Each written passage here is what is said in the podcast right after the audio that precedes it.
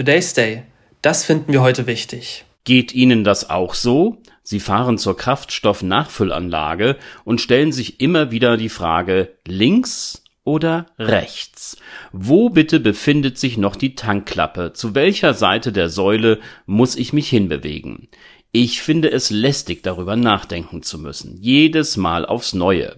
Hat man die richtige Position für sein Fahrzeug gefunden, folgt der nächste Schritt des unvermeidbaren die Mobilität erhaltenden Vorgangs, das Tanken selbst. Das Öffnen der Befüllungsklappe, das Abschrauben des dahinterliegenden Deckels. Der muss dann eingehängt werden. Es folgt der Griff zum Zapfventil, das Einführen desselben in den Tankstutzen, der Vorgang startet. Weites Zurücktreten vom Auto, denn es stinkt doch sehr in meinem Fall nach Diesel. Ein Klack und nun vollzieht man die gleichen Handlungen in umgekehrter Reihenfolge.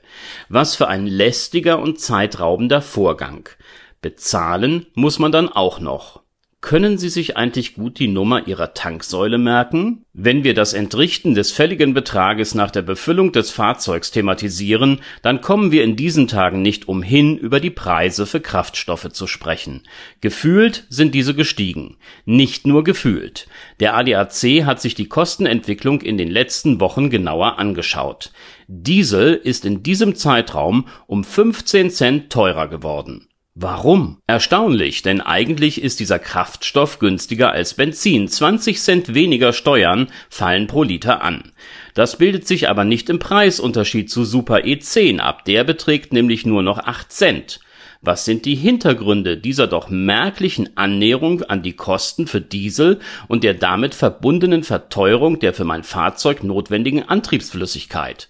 Es scheint, als gäbe es zwei Hauptverantwortliche. Zum einen ist da der Preis für Rohöl. Er ist aufgrund verminderter Fördermengen und einem Rückgang der Bestände dieser unverzichtbaren Flüssigkeit in den USA deutlich angestiegen. Zudem fehlen wichtige Importe aus Indien und dem Nahen Osten. Das wirkt sich noch einmal besonders auf den Dieselpreis aus und auch die einsetzende Heizölnachfrage wirkt hier verteuernd. Zudem befinden wir uns noch in der Reisesaison. Zum anderen ist da das schon seit längerem viel zu hohe Preisniveau.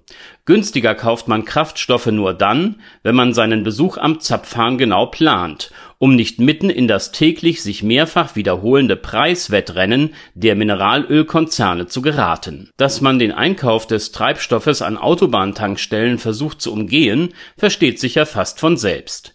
Und jeder von uns kennt es, das Fahren entlang tankstellenreicher Straßenzüge, um die aktuellen Preise zu vergleichen. Auch das sollten wir tun. Schließlich auf die richtige Zeit kommt es an. Laut ADAC tankt man am besten zwischen 21 und 22 Uhr.